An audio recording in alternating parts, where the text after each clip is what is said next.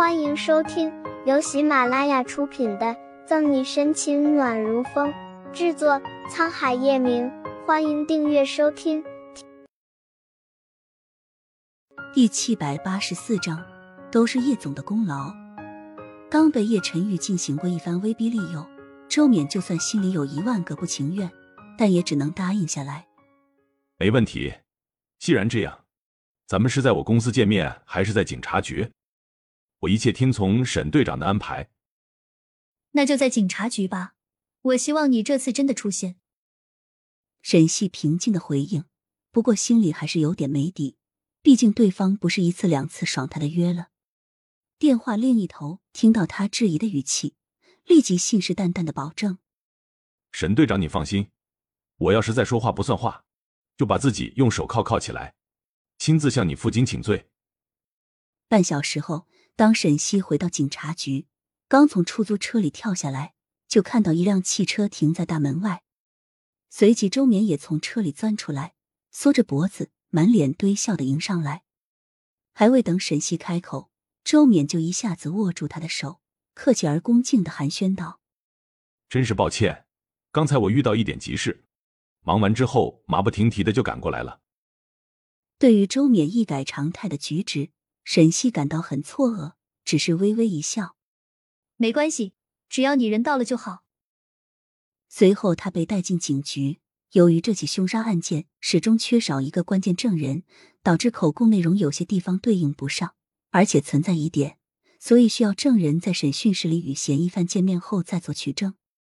当天傍晚，直到天色完全暗下来，沈西才看到周冕被同事从审讯室里带出来。不管怎样。周冕始终是无罪的，沈西出于礼貌决定送他离开警局。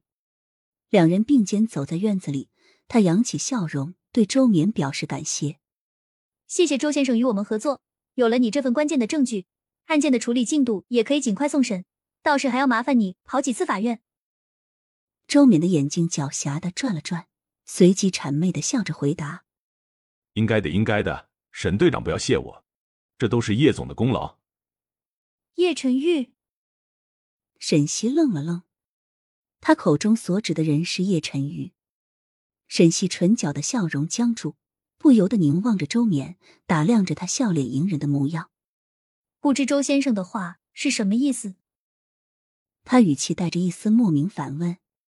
其实叶晨玉和沈西之间的事情，周冕或多或少都有耳闻，两人的感情面临分崩离析。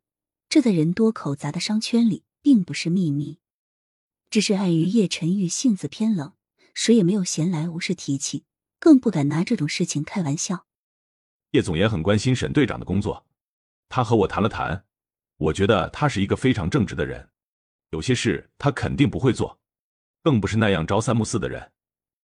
周冕脸上始终笑呵呵的，尽管这番话有些言不由衷。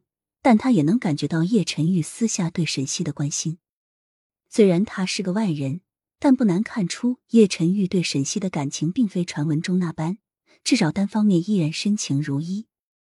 你是说，是他让你出面作证的？沈西神色怔了怔，更加迷惑的询问。周冕当然不敢承认当时叶晨玉是如何对他进行威逼利诱，只好拍拍胸脯说：“不是的。”我只是和叶总聊天，才幡然醒悟，做人嘛，不能太自私，总要做点回馈社会的事情。听到这里，沈西莞尔一笑，不禁觉得周冕极力讨好自己的模样很是滑稽。两人道别之后，他回到警察局里和穆饶一起值班。漫漫长夜下，总是心不在焉。沈西的脑中总是回荡起傍晚和周冕的交谈，一想到叶晨玉，心里就格外复杂。这个男人在他面前冷若冰山，可私底下似乎又在悄无声息的帮助自己。他猜不透叶晨玉的心思，可从表面上来看，对于他们当前的关系不抱以任何期望。夜色愈发深沉，沈西在警察局里一边值班一边沉思。城市另一端的酒吧中，同样坐着叶晨玉孤单的身影。